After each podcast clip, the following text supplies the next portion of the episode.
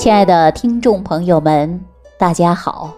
欢迎大家继续关注《万病之源说脾胃》。昨天呢，有一位朋友问我，说为什么自己吃上火的食物就容易出现便秘呢？比如说吃个炸馍片儿，哎，他都可能会出现便秘。为什么会这样呢？很多人呐。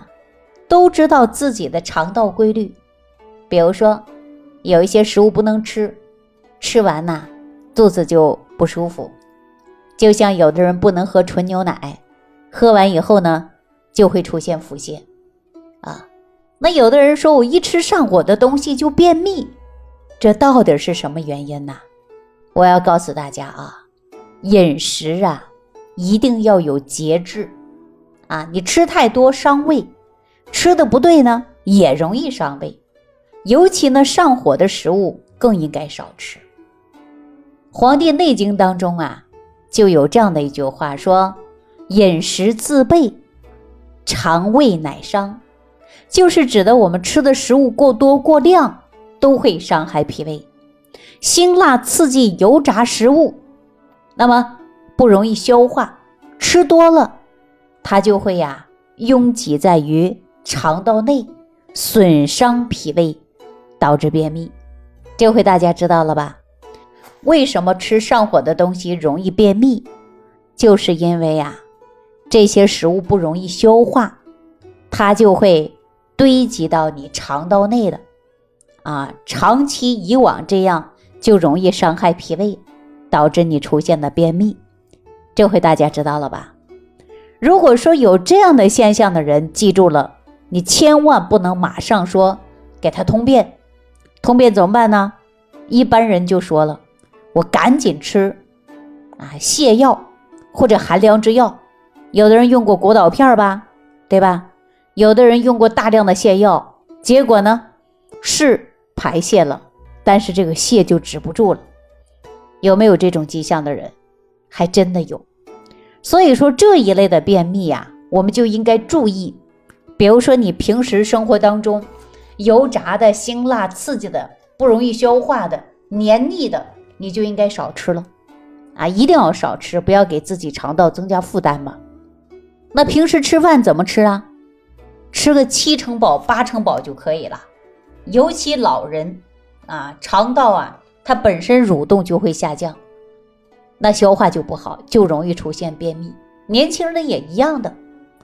如果说以这种的形式，又不能马上吃大量的泻药或者寒凉之药，那我们第一个就是控制饮食嘛，以后这样类的东西就要少吃嘛，对吧？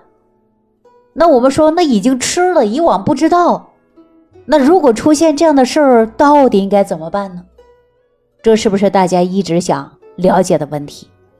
那我告诉大家啊，如果说这一类的便秘，平时大家可以使用一些呀麦芽茶。什么叫麦芽茶呀？我告诉大家啊，你可以选择麦芽三十克，谷芽三十克。哪个谷啊？就是五谷的谷啊，五谷的谷叫谷芽，到中药店都能买得到，买三十克。再用山楂三十克，山楂呀。和谷芽、麦芽买回来以后，直接把它炒到发黄，啊，回来炒一下。如果没炒过的，自己炒一下；如果炒过的，就不要紧了啊。每次呢，就选五克就可以了，记住别多。每次用五克，然后呢，烧上一壶开水泡茶喝。一定要记住了，这种情况下，在你日常生活当中，你就应该平时啊。少吃不容易消化的食物了。虽然说是麦芽茶有助于消化，啊，有助于排泄，但是你平时要注意，不能吃不容易消化的食物，啊，这样不好。所以，我们一旦出现问题以后，要及时的解决，并不是大量的寒凉之药和泻药，这样呢更容易伤害的就是脾胃，尤其是老年人。啊，便秘的，或者是做过各种手术之后，那么体质比较虚的，更不能马上用些泻药，用也要少用，不能过猛啊，否则你的泻就止不住了。所以说呢，还容易适得其反啊！大家一定要记住了。我们说，既然有便秘，它也是分为好多种的啊，有的呢，它是很容易自我就调整了。有的呢是通过我们一些生活的小方子就可以改变了，但是呢，肠道菌群失调以后，长期便秘这样的情况啊，我就希望大家多多注意了。你就应该通过有益菌的补充啊，然后平时呢散步、按摩腹部，这样有助于您排便顺畅。那说到这儿之后呢，我还要给大家一个小建议啊。就是大家呀，吃饭的时候要细嚼慢咽，粗粮细粮搭配使用，荤素搭配使用，就可以减轻便秘的问题。那可能很多朋友说了，那李老师，你给我们这些小方法，我用的就起效，不用就不行了，那怎么办呢？我告诉大家，你就应该日常生活当中多注意啊，不是一个小方法解决你一次好了，终身就好了，不是这样的。比如说，你就吃上火的东西。容易便秘，你用了麦芽茶确实通了，隔两天你又忍不住吃一些油炸上火的东西，也许你还会出现这样的现象。除非你大量的补充益生菌，在日常生活当中多注意，就可以避免出现便秘。大家知道了吧？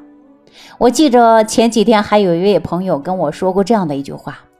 说李老师啊，我是不是把菌群调整平衡了，脾胃养好了以后，我还可以喝点酒啊？我还可以吃一些某些某些食物啊？我就对他有一些纠正了，我就告诉大家，脾胃呀，不是你一时养好了，后期你就不管它了。它不是钢做的，也不是铁做的，它是肉体之躯，需要你一生当中都要养护脾胃。我们说养脾胃就是养长寿啊。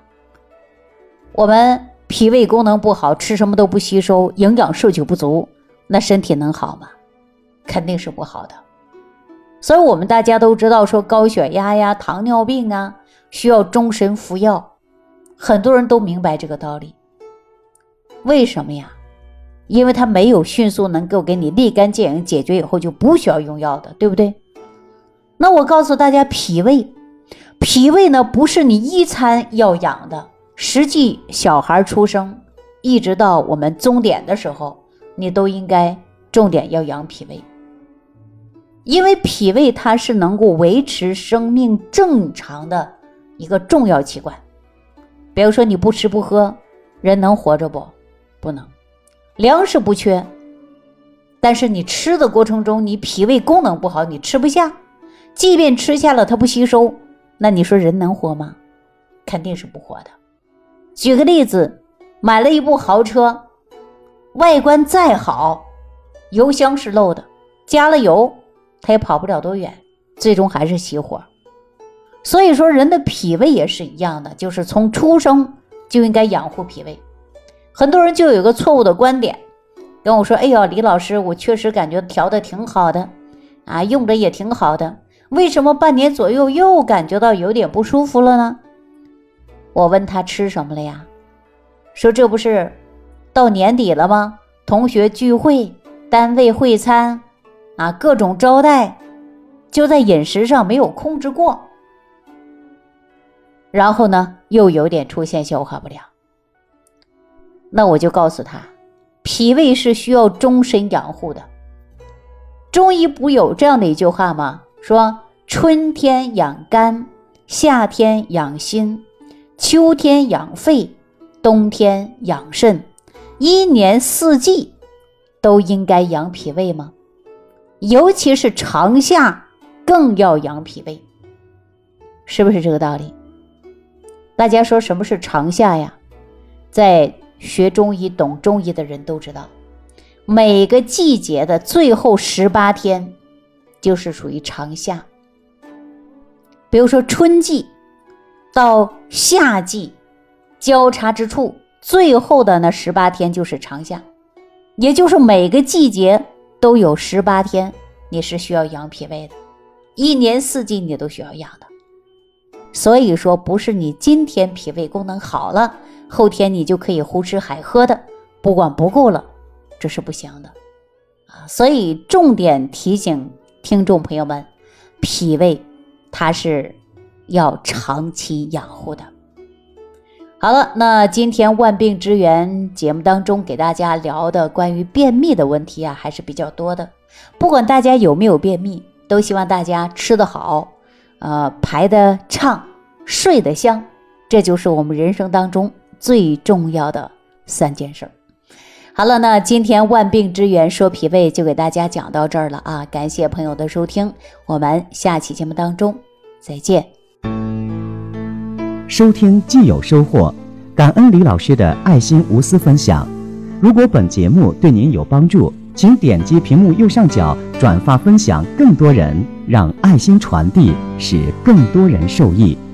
如想直接和李老师取得联系，请点击屏幕右下方的小黄条或下拉页面，找到主播简介，添加公众号“李老师服务中心”，即可获得李老师食疗营养团队的专业帮助。